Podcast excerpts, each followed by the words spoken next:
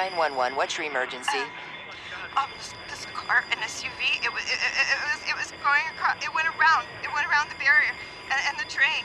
Oh God. Ma'am, did a train hit an SUV? Is that what happened? Yes, it's, the train is still going. The train is going, and the car, I can't believe it. You can't judge the speed of an approaching train. That's why the signals are there. Stop. Trains can't. Paid for by NHTSA.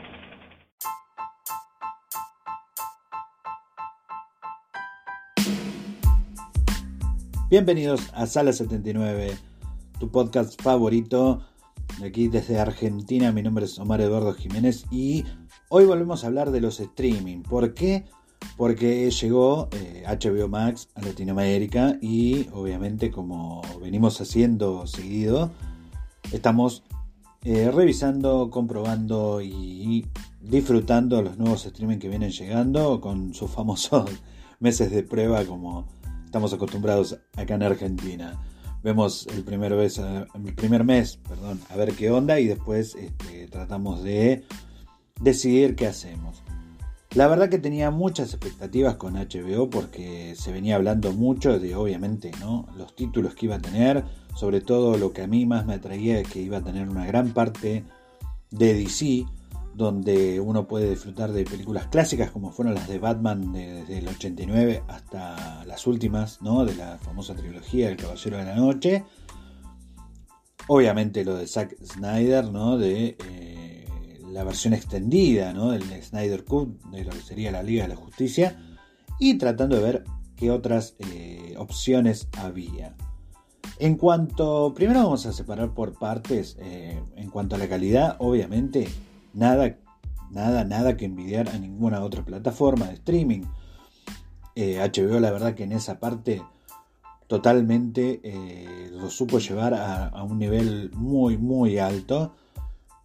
La programación eh, también, la verdad que no, no, no deja puntos este, oscuros, sino que tiene todo un catálogo muy, muy extenso y bueno, de buena calidad. Hasta tiene clásicos imperdibles que nos gustaría volver a ver, como por ejemplo tiene las sagas de Arma Mortal, no sé si se acuerdan, los de mi época seguro se van a acordar más, eh, muchas películas clásicas, pero eh, el punto flojo, y fue el que a mí, por lo menos, obviamente, como siempre digo, esto es una opinión personal, lo que a mí me complicó la existencia, es que el plan estándar, digamos, el que uno puede elegir del móvil, el plan móvil, solo lo podemos ver en nuestro dispositivo móvil y no lo puedo enviar a la televisión mediante el Chromecast.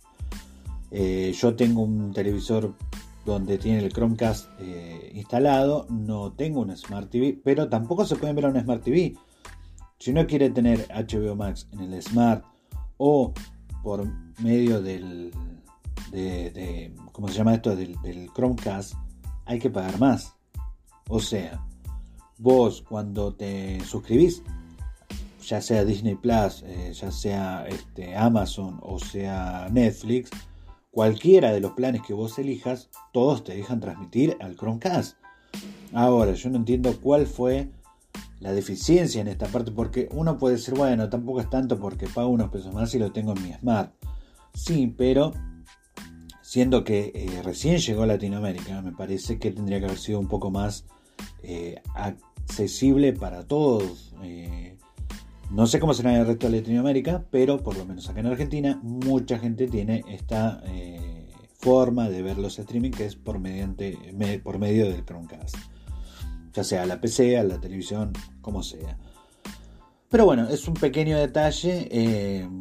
y cuando comencé a ver los episodios de, por ejemplo, vi Chernobyl, eh, la verdad que mi internet estaba un poco mal, un poco lenta, entonces dije, bueno, voy a aprovechar un pico de internet, descargarme los episodios y poder verlos después sin necesidad de internet. Con el plan estándar solo podemos descargar, descargar 5 eh, episodios. O sea, también me está limitando a tener que descargar 5 episodios, verlos, borrarlos, volver a desinstalar y se hace un poco tedioso.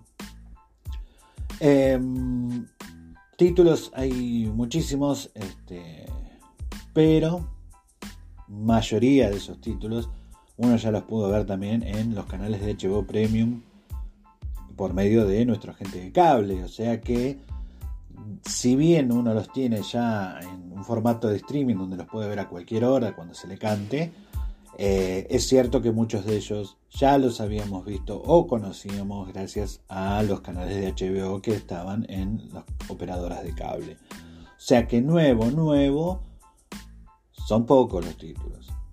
Eh, así que, igual, como vuelvo a repetir, es mi opinión. No, no, no quiero decir con esto de que sea una mala plataforma, sino de que tiene algunas falencias que tendrían que arreglarlas para poder seguir generando más eh, ingresos, supongo, de gente que quiera suscribirse a una plataforma que es muy buena, es muy buena, ojo, porque también para los chicos tiene un montón de cosas, tiene todo de Cartoon Network, tiene, bueno, las promesas, ojo, promesas de grandes producciones de DC eh, con el tiempo, así que yo les recomendaría que eh, paguen ese mes de prueba. No es un mes de prueba, en realidad pueden. No, no hay, no hay eh, tiempo de prueba. ustedes se suscriben y en cualquier momento ustedes pueden dar, de baja la suscripción y dura un mes. Suscríbanse, pruébenlo durante todo ese mes, fíjense a ver cómo son las alternativas de comodidad que tengan para ustedes y ahí eh, eligen yo creo que es cuestión de tiempo, de, ver cómo quede para el futuro para HBO aquí en Latinoamérica. Por ahora, lo que sí puedo decirles es que la carrera de los streaming la sigue ganando Netflix, ya que eh, sigue teniendo una variedad enorme de títulos, ha estado apostando mucho también en anime, con eso de apostar al anime está ganando también muchos adeptos, y lo que va a ser el plato fuerte de Netflix este año es el retorno de He-Man, nuestro héroe de los 80, en una versión que nada que ver por suerte a la que hicieron con Shira. La verdad que se pusieron las pilas por los avances que estuvimos viendo. Va a ser una serie memorable y que va a reivindicar lo que fue a los amos del universo de los 80. Y el que sí sigue quedando atrás en toda esta carrera es Disney, ya que eh, no hay nada nuevo no se están poniendo las pilas porque yo, por ejemplo, en mi caso, eh, lo que estoy viendo es Loki y Bad Batch de Star Wars, así que estoy utilizando solo Disney Plus una vez por semana, porque me veo el capítulo estreno de cada uno porque se está estrenando un capítulo semanal. Veremos también qué va a ser Disney Plus en el futuro como para poder remontar un poco.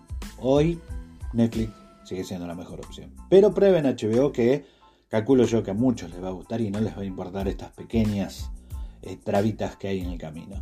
Así que bueno, mi nombre es Omar Eduardo Jiménez y esto ha sido Sala 79, un podcast de Argentina para el mundo.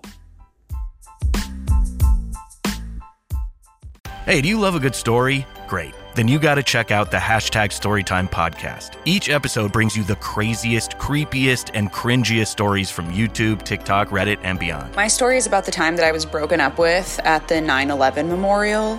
Uh, twice. Look, the internet is a dumpster full of stories, and I, your host, Will McFadden, dive in headfirst, sift through the flaming trash, and bring you nothing but treasures. Listen to all 21 episodes of Hashtag Storytime now on the iHeartRadio app, Apple Podcasts, or wherever you get your podcasts.